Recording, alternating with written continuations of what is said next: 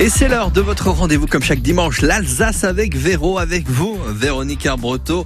Je vais le rappeler, vous êtes guide conférencière, médaillée du tourisme ici en Alsace, avec un sujet euh, sérieux aujourd'hui. Bonjour Véro.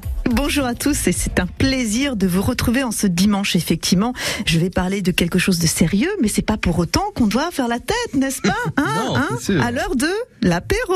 Exactement, avec modération. Exactement, toujours, bien sûr, comme nous deux, hein, voyez. Alors, vous souvenez-vous, mon cher Nathan, chers auditeurs, il y a quelque temps, je vous avais parlé dans ma chronique des ouvrages pour les jeunes lecteurs, ah bon? Édités, oui, par la Nuée Bleue dans la collection Graines d'histoire sur l'Alsace. Je pensais que vous les aviez tous lus, Nathan. Je suis déçu. Pas encore. Oh là là. Alors aujourd'hui, j'ai choisi de vous parler de leur tout nouveau livre intitulé Le retour du soldat malgré lui. C'est un roman destiné à faire comprendre aux jeunes générations l'histoire des malgré nous alsaciens et mosellans. Et nous commémorons cette année le 80e anniversaire de l'incorporation de force des Alsaciens dans l'armée allemande qui a eu lieu à partir du 25 août 1942. Le roman met en situation un Alsacien, Henri. Parti de chez lui en avril 44, alors âgé du 17 ans, il fut enrôlé de force dans l'armée d'Hitler. Hitler était surnommé l'homme à la moustache par les jeunes Alsaciens incorporés de force.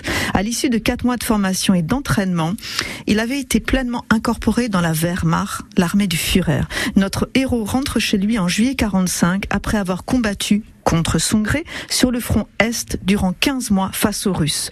Durement éprouvé par la guerre et ses horreurs, le retour dans son village de Drüllingen et dans sa famille est très difficile.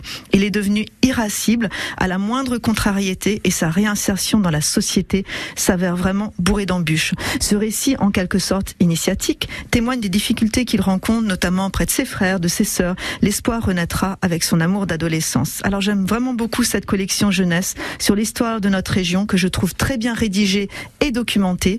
Henri réussit à rentrer en France alors que de nombreux malgré nous, sont frais prisonniers dans des camps soviétiques. L'auteur s'est inspiré de l'histoire vraie de Victor Henrion, enrôlé de force à 17 ans et qui a réussi à rentrer chez lui grâce à des soldats français qui l'ont fait passer pour un membre de leur groupe autorisé à rentrer en France au début de l'été 45. Je rappelle qu'en août 42, les nazis décident de l'incorporation de force dans l'armée allemande pour les Alsaciens. Ces jeunes se retrouvent à se battre contre leur gré pour l'Allemagne. C'est pour cette raison qu'on les appelle les malgré nous. Au total, 130 000 jeunes vont ainsi être incorporés, jeunes hommes, jeunes femmes, dans différentes unités de l'armée allemande et 40 000 ne reviendront jamais.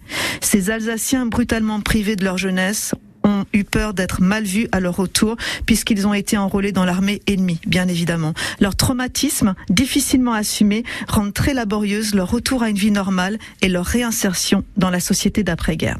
Et voilà pour aujourd'hui. Mais si vous voulez en savoir plus, je vous recommande ce livre consacré au sujet en vente chez tous les libraires, édition La Nuit Bleue, au tarif de 10 euros.